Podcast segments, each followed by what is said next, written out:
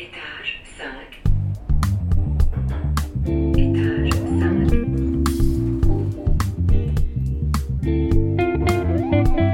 5. Chers auditeurs, bienvenue dans Étage 5, le podcast qui vous emmène dans la vie de l'Institut des sciences sociales de l'Université de Lausanne. Étage 5, c'est des échanges avec des chercheuses, avec des partenaires de recherche, des étudiantes et des étudiants, des invités, en bref, celles et ceux qui font les sciences sociales d'aujourd'hui et de demain. Allez, on monte au cinquième étage. Bonne écoute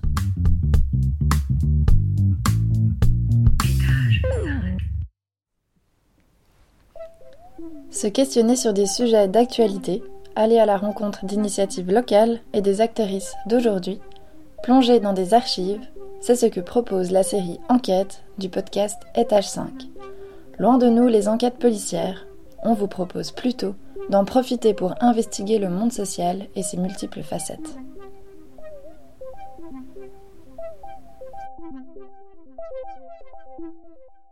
Bonjour, Bonjour, moi c'est Tiffany et je suis étudiante en master en sciences sociales à l'Université de Lausanne. et moi c'est Or et je viens de finir mon master.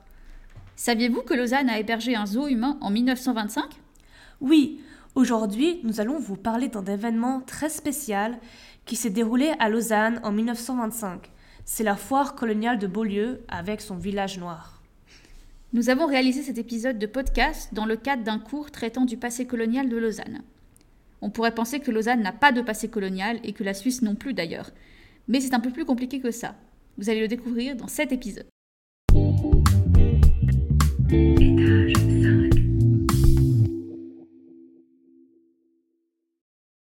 Quel rôle a joué Lausanne dans la colonisation, notamment au cours du 19e et début du 20e siècle?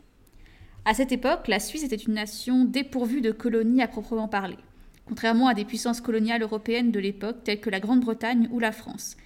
Mais la Suisse avait tout de même des intérêts économiques et politiques à l'étranger, notamment des investissements commerciaux et financiers dans diverses régions du monde. Des privés et des entreprises suisses ont notamment financé des affaires d'exploitation d'esclaves et investi dans le commerce esclavagiste, allant parfois jusqu'à posséder eux-mêmes des esclaves. Le pays a aussi participé à l'entreprise coloniale par le biais de l'institution religieuse, en envoyant des prêtres et des pasteurs dans les pays colonisés pour accomplir la mission civilisatrice, c'est-à-dire apporter l'éducation telle que considérée en Occident, ainsi que la religion chrétienne. C'est ce qu'a pu faire, par exemple, la mission romandre, l'ancêtre du département missionnaire qu'on connaît plus sous le nom de DM, organisation qui existe encore aujourd'hui. Nous, nous allons vous présenter un pan plus spécifique de la colonisation et de l'esclavage, à laquelle la Suisse a elle aussi participé, les exhibitions humaines et les zoos humains. Mais c'est quoi en fait un zoo humain? Il s'agissait d'une pratique courante au XIXe et XXe siècle qui visait à présenter des personnes, souvent issues de cultures différentes ou considérées comme exotiques, ou des curiosités vivantes, dans des expositions ou des foires. Ce genre d'événements avait lieu principalement en Europe et aux États-Unis. Ils étaient censés être des exemples vivants de la différence et de l'exotisme, et ils étaient généralement contraints de vivre dans des conditions précaires, souvent exploités pour le divertissement du public. À la fin du 19e siècle et au début du 20e siècle, ces exhibitions étaient nombreuses. Des personnes étaient recrutées principalement dans des colonies ou des régions colonisées par des agents recruteurs. Les participants étaient choisis en fonction de leur apparence physique, de leurs traits culturels distinctifs ou de leur exotisme, entre guillemets. Dans les zoos humains, la mise en scène proposait généralement des reconstitutions très simplifiées de leur environnement d'origine, avec des habitations, des objets culturels, des animaux domestiques et leur mode de vie supposé. Ils étaient souvent encouragés à réaliser des activités culturelles, des danses, des chants ou des démonstrations de leur mode de vie selon les attentes du public. Le public occidental payait alors pour observer ces soi-disant reconstitutions et leurs présumés habitants. Ils étaient parfois même autorisés à les toucher ou à prendre des photos. Ces événements sont plutôt connus en France, notamment les zoos humains du jardin d'acclimatation à Paris et les clubs Kanak de Nouvelle-Calédonie exhibés lors de l'exposition coloniale à Paris en 1931. Si on revient dans notre contexte en Suisse, on a pu dénombrer au moins trois zoos humains. Une première fois à Genève en 1896 lors de l'exposition nationale qui représentait un village noir qui était l'appellation courante, mais qui était donc ni plus ni moins qu'un zoo humain. Il y en a aussi eu à Fribourg la même année, notamment au restaurant du Schweitzer Hall. Mais c'est celui qui s'est tenu dans la ville de Lausanne, à Beaulieu, en 1925, à l'occasion de la première foire coloniale qui nous intéresse aujourd'hui.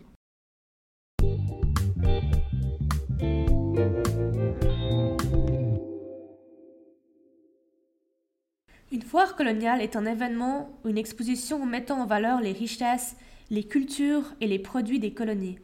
Elle était organisée dans le contexte de l'époque, durant laquelle les puissances coloniales européennes cherchaient à promouvoir et à légitimer leur présence coloniale en tant que civilisatrices et bienfaitrices, et peut-être même y envisager des investissements commerciaux. En effet, outre le côté divertissant, quel pouvait donc être l'intérêt de la Suisse dans ces expositions? Dans la période de l'après-guerre, la Suisse comptait sur les foires locales pour exporter ses produits et encourager le commerce international, car les événements de grande envergure comme l'exposition de 1896 n'étaient plus vraiment possibles. C'est d'ailleurs dans ce contexte qu'est créé le fameux comptoir suisse en 1919, dans le but de promouvoir les produits suisses. Et aussi l'Office suisse d'expansion commerciale, avec cette fois-ci pour but de s'ouvrir au commerce international. Si nous vous parlons du comptoir suisse, c'est parce que cette foire a été organisée en parallèle à la sixième édition du comptoir suisse, à l'été 1925. Laissez-nous vous plonger dans le contexte de l'époque. La Première Guerre mondiale est terminée et la Suisse ne veut plus seulement divertir, entre guillemets, elle veut avant tout l'expansion commerciale et faire un peu de propagande. Elle veut saisir sa chance avec le commerce étranger et notamment avec les colonies de l'époque. Les eaux humains prolifèrent en Europe. Désormais, les foires sont plus populaires en Europe que les expositions grandioses, comme les expositions universelles, car la guerre a affaibli l'Europe et ne permet plus d'organiser des événements d'une telle ampleur. De plus, les pays doivent prioritairement renflouer leurs caisses. C'est donc le directeur de l'Office d'expansion commerciale de l'époque, Henri Muret, qui aura l'idée d'organiser la première foire entièrement consacrée aux produits exotiques à Lausanne, et entre autres, il aura l'idée de proposer, comme en 1896, un village noir. Il semblerait qu'il ait fait affaire avec un organisateur de villages exotiques français.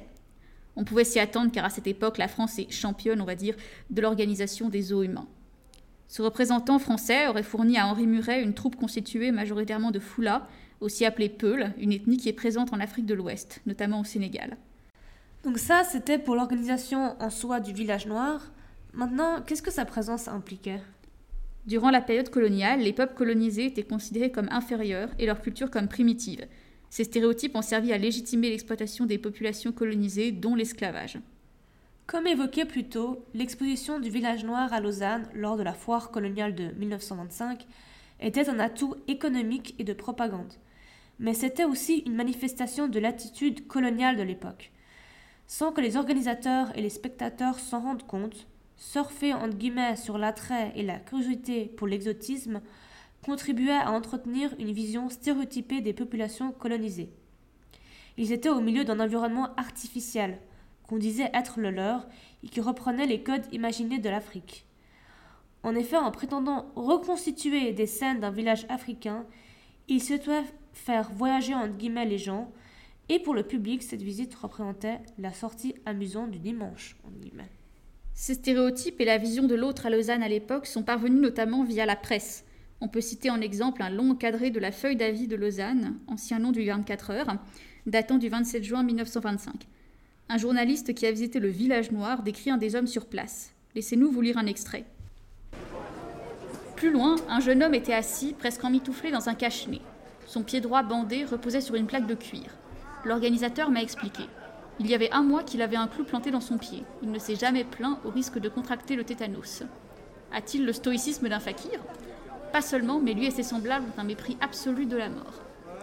Devant une case, un nègre et un ouvrier lausannois construisent un instrument de bois pour tisserand. Ils ont fini et le noir paraît radieux. Il montre le tourniquet à chacun avec le sourire d'un enfant auquel on a donné un beau jouet. Donc, comme dit dans l'article, l'homme souffre visiblement d'une blessure depuis plusieurs semaines et le journaliste le décrit comme étant stoïque comme un fakir, entre guillemets. Donc, cela nous renvoie au stéréotype de l'homme colonisé qui supporterait mieux la douleur et ne se plaindrait jamais du travail. Et cette représentation caricaturale remonte à la période de l'esclavage, où les hommes et les femmes devaient encaisser les multiples privations et punitions des maîtres sans broncher. Qui plus est, on retrouve cette infantilisation des personnes exposées, car on parle d'un enfant qui reçoit un jouet, bref, c'est explicite. Il y avait également des représentations différenciées selon le genre. Dans la tradition des os humains, les hommes sont notamment représentés comme étant sauvages, sexuellement débridés, dangereux pour la femme blanche, etc.